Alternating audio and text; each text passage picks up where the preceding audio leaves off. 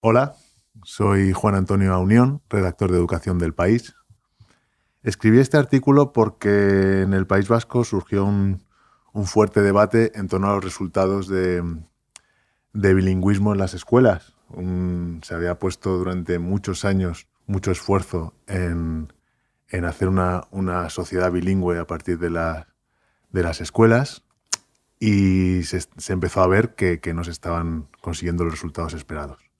Y a partir de ahí, pues eh, escribí este artículo que se titula El bajón de resultados en bilingüismo revuelve los cimientos de la escuela vasca. ¿Y vosotros qué habláis en el recreo? preguntó un día la maestra y pedagoga vizcaína Nelly Zaitegui a su nieta, que estudia en una icastola que enseña en euskera. Hablamos euscañol a mama, que significa abuela. Zaitegui fue entre 2017 y 2020 la presidenta del Consejo Escolar de Euskadi un organismo que se ha erigido en los últimos lustros en una especie de pepito grillo del sistema educativo del País Vasco. Ese organismo que dice en voz alta lo que muchos prefieren no oír. Primero, hace ya tiempo, advirtió de los problemas de segregación, con los alumnos de rentas más bajas concentrados en ciertas escuelas. Y el año pasado, la propia Zaitegui presentó en el Parlamento Autónomo un informe que alertaba de que también está fallando en sus objetivos de bilingüismo, poniendo la semilla que ha cristalizado el último mes en un debate sobre lo que algunos medios han calificado como el fracaso del modelo D. Que es casi como hablar del fracaso del sistema, pues ese modelo es la vía escolar en la que, con el euskera como lengua vehicular de enseñanza, estudian el 77,11% de los alumnos vascos de infantil, primaria y eso. Si nos fijamos solo en los centros públicos, son la práctica totalidad, el 95,1%. Los datos del Instituto Vasco de Evaluación Educativa de 2019 son contundentes. El 40% de los estudiantes de segundo de ESO, 13 años, no es competente en euskera. En 2017 era el 34,4%. Y otro 13,1% ni lo es en ese idioma ni en castellano. Era el 10,8% en 2017. Y las cifras no mejoran mucho si nos fijamos solo en el modelo D, que en la pública no consigue que la mitad de los chicos alcance los objetivos de bilingüismo. Algunos de los principales actores educativos, entre los que se cuentan el gobierno vasco, las Icastolas, que son centros que nacieron con la ambición de defender la cultura y el idioma vascos y que hoy están en su mayor parte concertados, o la propia Zaitegui, se niegan a considerar ese panorama como un fracaso. Se quedan, por el contrario, con todo lo que ha avanzado el conocimiento del euskera desde que en los años 80 se instaurasen las tres vías escolares, además del D, el modelo A, con el castellano como lengua vehicular, y el B, mixto a 50%. El 78% de los jóvenes vascos de 15 a 29 años afirmaba en 2019 que habla bien euskera.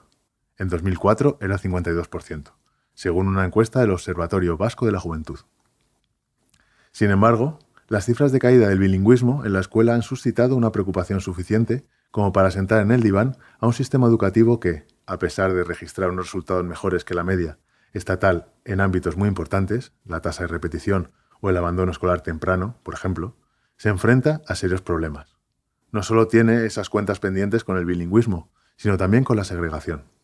El porcentaje de alumnos de rentas más bajas en la escuela pública era en 2017 el 85% en el modelo A, el 50% del modelo B y el 32% del D. En la concertada es, respectivamente, el 6%, el 9% y el 3%, según los datos del Consejo Escolar de Euskadi teniendo en cuenta que la concertada representa casi la mitad del sistema escolar. Laura Luengo, estudiante de informática de 24 años y portavoz del Sindicato de Estudiantes en Euskadi, y Casle Sindicatúa, asegura que el País Vasco es el territorio de la Unión Europea con la educación más privatizada, y añade, no solo es un fracaso del modelo D, sino de las políticas de privatización, de favorecer a la concertada. Además, la escuela vasca no consigue brillar a la altura de los esfuerzos presupuestarios que se le dedican como recordaba en una reciente nota de prensa la Asociación de Padres de la Escuela Pública Vasca EIG. Entre 2004 y 2018 le han dedicado a cada alumno de escuela pública y concertada una media de 6.663 euros al año, 1.696 euros más que en toda España, 34% más, y 1.166 más que en Castilla y León, por ejemplo, comunidad que sistemáticamente obtiene mejores resultados que el País Vasco en las pruebas de PISA de la OCDE.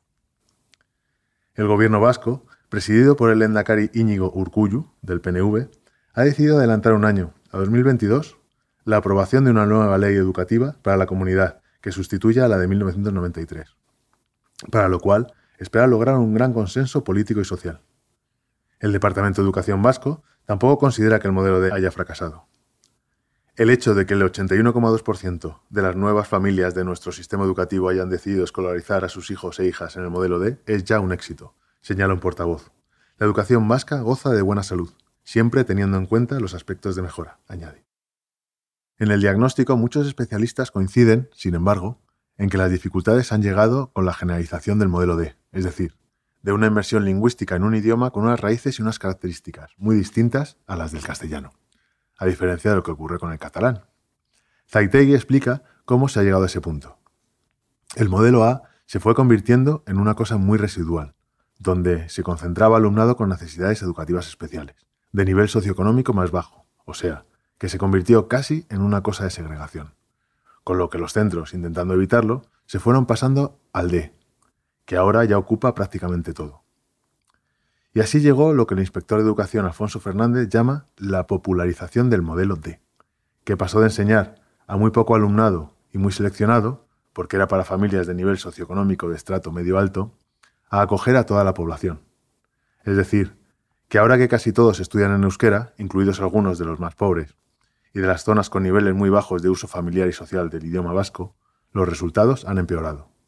Sobre todo si, además, como recuerda Francisco Luna, una de las personalidades de reconocido prestigio del Consejo Escolar del Estado, eso incluye a profesores y familias que, a diferencia de lo que ocurría hace años, no están totalmente implicados con el proyecto de euskaldunización.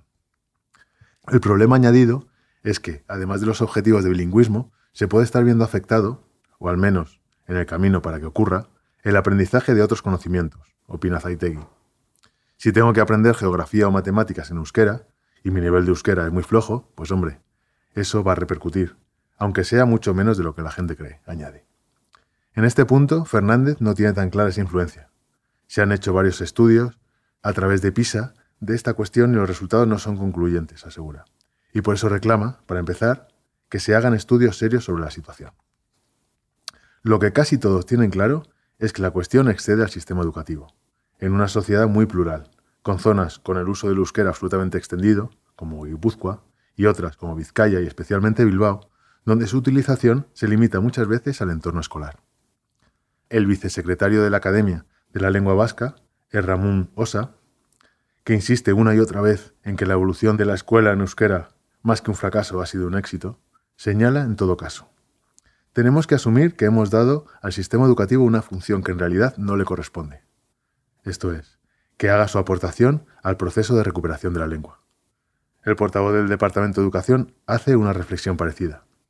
El modelo D va consiguiendo que nuestra sociedad tenga unos mayores porcentajes de hablantes vascoparlantes. Pero el avance del euskera no debe recaer solamente en el sistema educativo, ya que es un reto que tenemos como sociedad en otros ámbitos. Chaver, de 17 años, Josu y Ciara, ambos de 14 años, estudian en la Icastola Quiriquiño, en Bilbao, con el modelo D.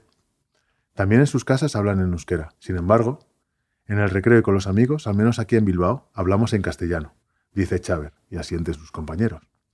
Su centro, una cooperativa nacida en 1977 por el impulso de padres que querían poner la cultura y el idioma vasco en el centro de la educación de sus hijos, está en un entorno entre los barrios de Churdinaga, Begoña, Ocharcuaga y Santuchu, con fuerte predominio social del castellano. Así, este centro concertado se convierte para muchos alumnos en una especie de isla en euskera la directora, Amaya Galíndez, y la responsable del proyecto lingüístico, Iraitz Garay, hablan de sus esfuerzos para fomentar las actividades extraescolares en vasco. Chaver, Josu y Ciara explican que su ocio es principalmente en castellano, idioma en el que ven las películas, en el cine, y en el que suena la mayor parte de la música que escuchan. En ese contexto admiten, todo empuja a que, de forma natural, lo más fácil sea optar por el castellano entre amigos, sobre todo cuando tienen compañeros que nunca se han llegado a adaptar del todo al euskera. Por mucho que la Icastola se esfuerce, le sigue costando, porque hablarlo en casa es una gran ayuda, añade Chávez. En segundo de eso, el uso del euskera en el recreo bajó al 21,8% en 2017, 1,8 puntos menos que en 2011, según un informe del año pasado del gobierno vasco. La escritora y docente universitaria Katisha Aguirre insiste en la importancia de todo lo que está fuera de la escuela. Solo el sistema educativo no es capaz de salvar una lengua o de generar de manera generalizada personas bilingües. Si fuera de la escuela el niño no encuentra ninguna referencia en euskera y se convierte solo en la lengua académica, no se puede vivir el idioma de manera completa.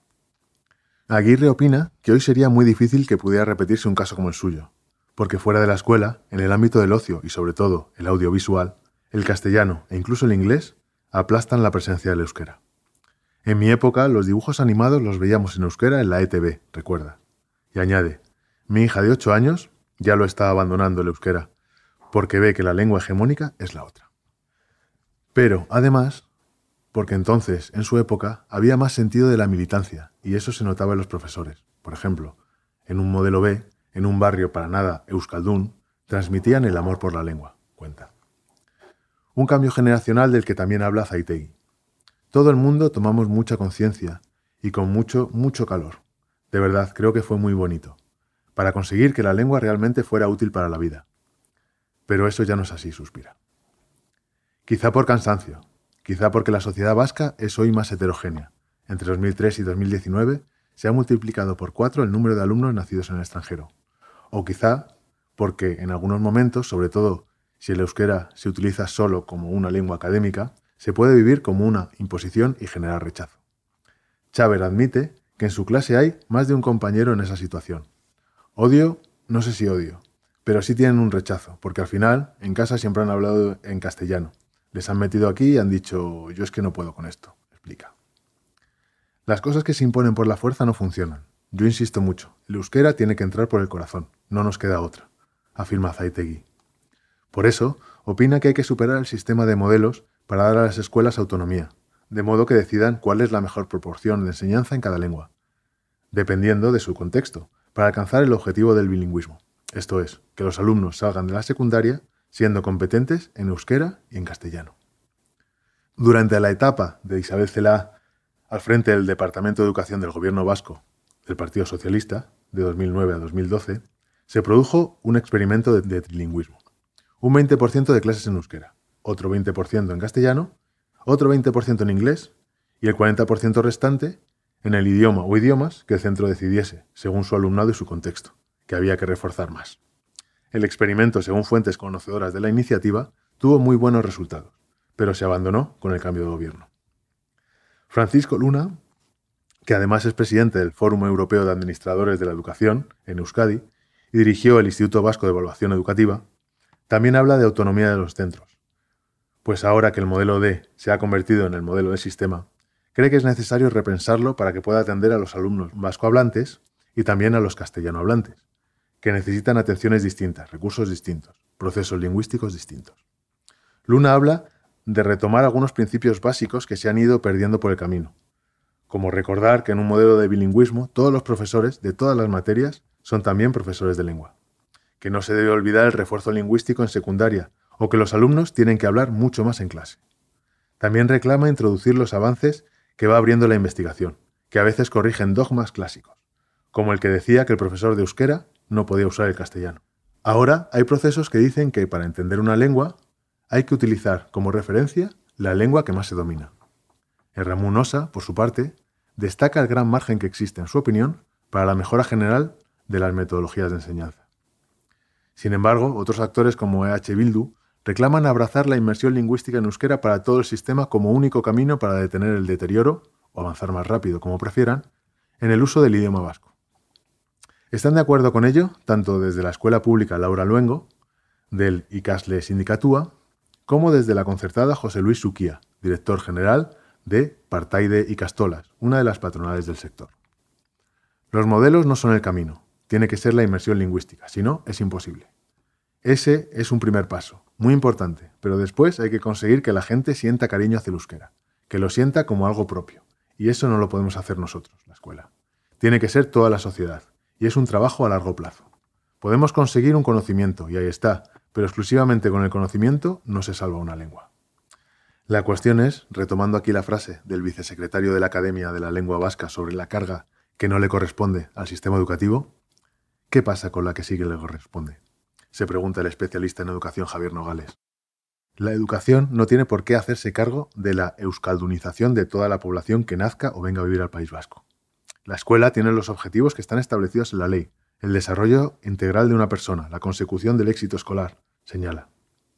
Nogales, docente jubilado que fue también responsable de la Federación de Enseñanza de Comisiones Obreras en Euskadi y jefe de Gabinete de Educación durante el gobierno socialista en Euskadi, se queja de que los acuerdos de la ley de 1993 sobre los modelos se han ido incumpliendo sistemáticamente, de tal manera que, con la casi universalización del modelo D, la inmersión, es decir, el euskera como lengua vehicular, ya impera de facto, por lo que no entiende que se pida superar el sistema de modelos ni que se proponga que la solución a los problemas sea más euskera. El eje central no puede ser el euskera, eso es una barbaridad. El eje central debe ser el alumnado, en toda su pluralidad, afirma. Sin embargo, sí existe un consenso muy generalizado en el País Vasco en torno a esa idea de hacer del conocimiento del euskera un objetivo básico del sistema educativo, ya sea con argumentos de defensa del patrimonio cultural común o, como recordaba Luengo, para evitar la segregación, aun siendo conscientes, también en general, del descomunal reto que representa.